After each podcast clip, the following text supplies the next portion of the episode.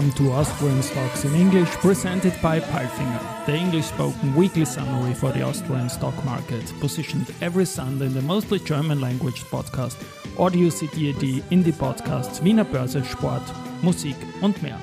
My name is Christian and I will be later on joined by the absolutely smart Alison. The following script is based on our 21st Austria Weekly, and after a series of bad weeks, we saw in week 22 a little bit of a comeback in the ATX TR, which gained 1.68% to 6,831 points. Because of a cash offer, RHI Magnesita came out as the best stock of the week with 25% up. On Thursday, 11 companies were honored in a festive in a festive ambience in the Palais Niederösterreich. The occasion, the most important recognition of the Austrian capital market, the Vienna Stock Exchange Awards. Schoeller Bleckmann Oilfield Equipment was able to achieve a premier victory this year.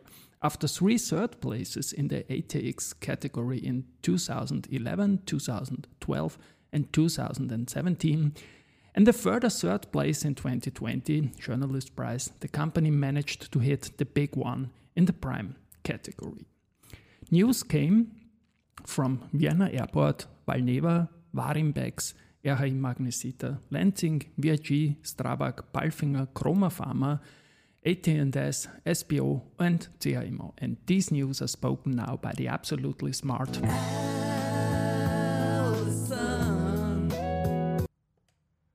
Thank you, Christian, for calling me absolutely smart. And these were the news of week 22, Monday, Vienna Airport. The responsible environmental impact authority of the provincial government of Lower Austria formally approved the applications submitted by the Vienna Airport operating company Flughafen Wien AG to extend the implementation deadline for the third runway project until June 30, 2033. The decision was in line with the findings and assessments of the expert involved. The extension of the deadline enables the Vienna airport to align planning for the construction period of the third runway to the actual development of flight traffic as well as profitability. In this regard, a precise point in time for beginning construction work cannot yet be specified. In any case, Vienna Airport continues to actively pursue the third runway projects on the basis of the incontestable notice of approval. Flughafen Wien, weekly performance, minus 0.44%. Tuesday Valneva, Valneva an Austrian-French specialty vaccine company, today announces the filing of a regulatory application with Health Canada for marketing approval of the company's single-shot chikungunya vaccine candidate,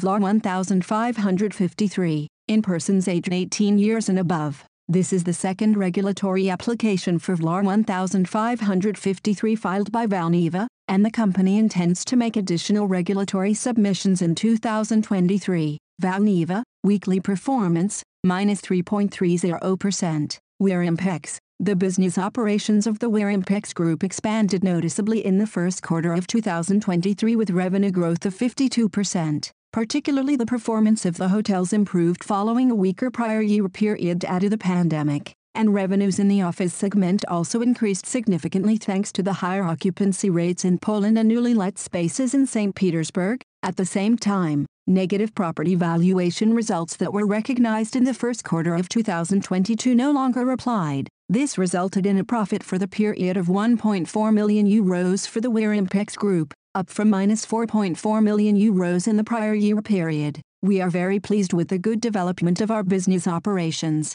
While the first quarter of 2022 was still in part impacted by restrictions due to the pandemic, no effects related to the coronavirus were discernible during the reporting period. Despite this upswing, a great deal of attention has been focused on the current geopolitical developments in connection with the conflict in Ukraine as well as the rise in inflation for over a year, noted Warimpex CEO Franz Jurkowitsch. Warimpex, weekly performance, 11.29%. RHI Magnesita, Ignite Luxembourg Holdings, which is indirectly managed by private equity company Rhone, offered to buy a 20% stake in Austria-headquartered refractory company RHI Magnesita 2,850p per share in cash. In a brief statement, RHI management said, the board is considering its response to the partial offer and a further announcement will be made in due course. RHI Magnesita, weekly performance, 25.10%. Wednesday Lenzing, the Lenzing Group, a world-leading provider of specialty fibers for the textile and non-woven industries,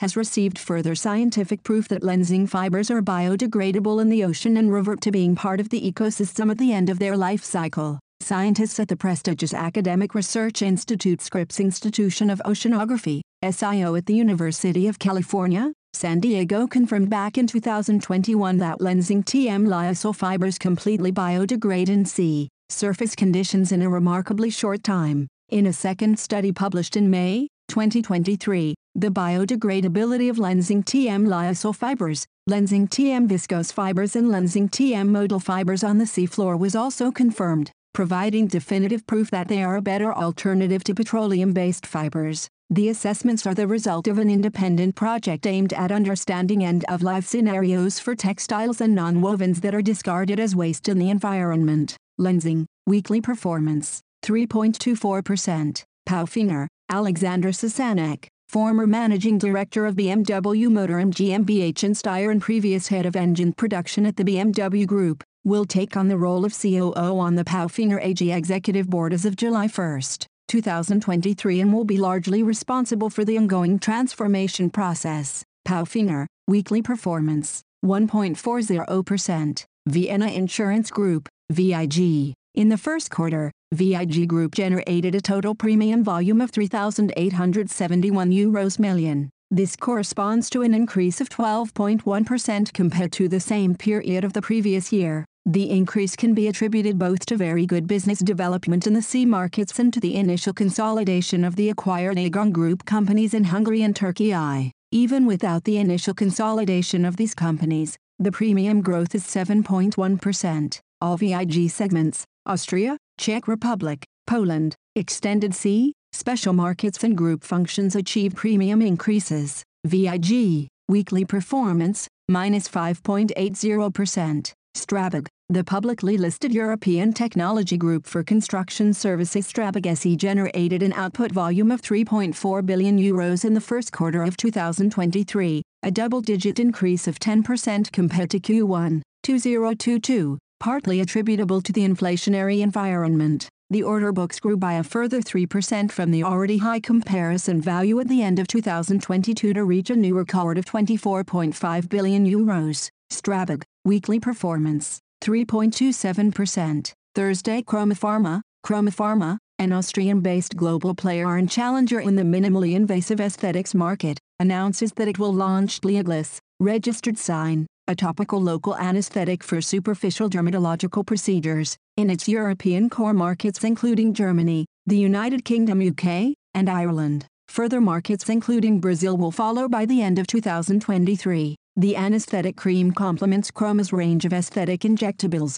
a key pillar of its comprehensive and innovative aesthetics portfolio. The launch is preceded by an exclusive licensing agreement for Pliaglis, registered sign, with Canadian dermatology company Crescita Therapeutics Inc. Crescita. The agreement grants Croma the exclusive rights to commercialize Pliaglis in nine countries including Germany, Ireland, Switzerland, Belgium, Luxembourg, the UK and Netherlands and Brazil. AT&S, the success stories of the two key strategic investments of the international technology company AT&S attract attention, at the headquarters in Leoben, where, unrivaled in Europe a research and development center with series production for IC substrates is currently being created. The first machines have already been delivered. In Kulim, Malaysia, where AT&S is building its first production facility in the Southeast Asian region, the completion of Plant 1 as well as the first deliveries of equipment were recently celebrated. Production is scheduled to start in 2024 at both locations. At an Kulim site,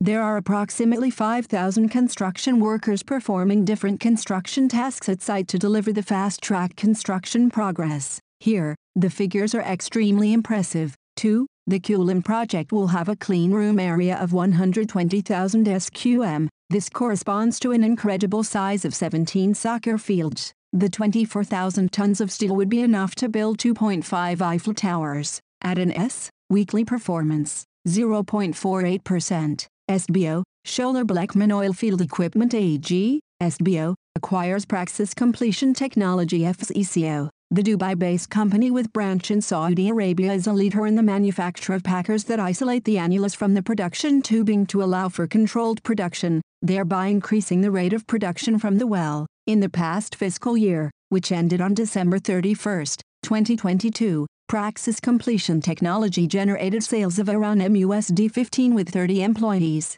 Closing is expected for the second half of 2023, subject to regulatory approvals. The purchase price for the acquisition of all shares in the company of MUSD 22 of which 80% is at closing and 20% two years after closing, will be increased by the results generated from January 1, 2023, to closing, as well as working capital adjustments. SBO, weekly performance, 5.57%. Friday CA Immo, the Supervisory Board of Real Estate Company CA Immobilien has decided on the reclassification of Hungary to strategically non-core, and simultaneously authorized the Management Board to initiate all relevant activities related to exiting the market, either the platform sale, sub-portfolio sale, or individual asset sales. CA Immo, weekly performance, 5.58%.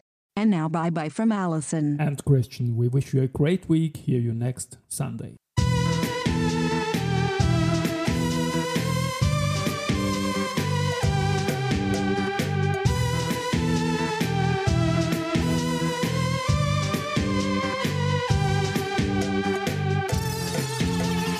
Austrian stars in English.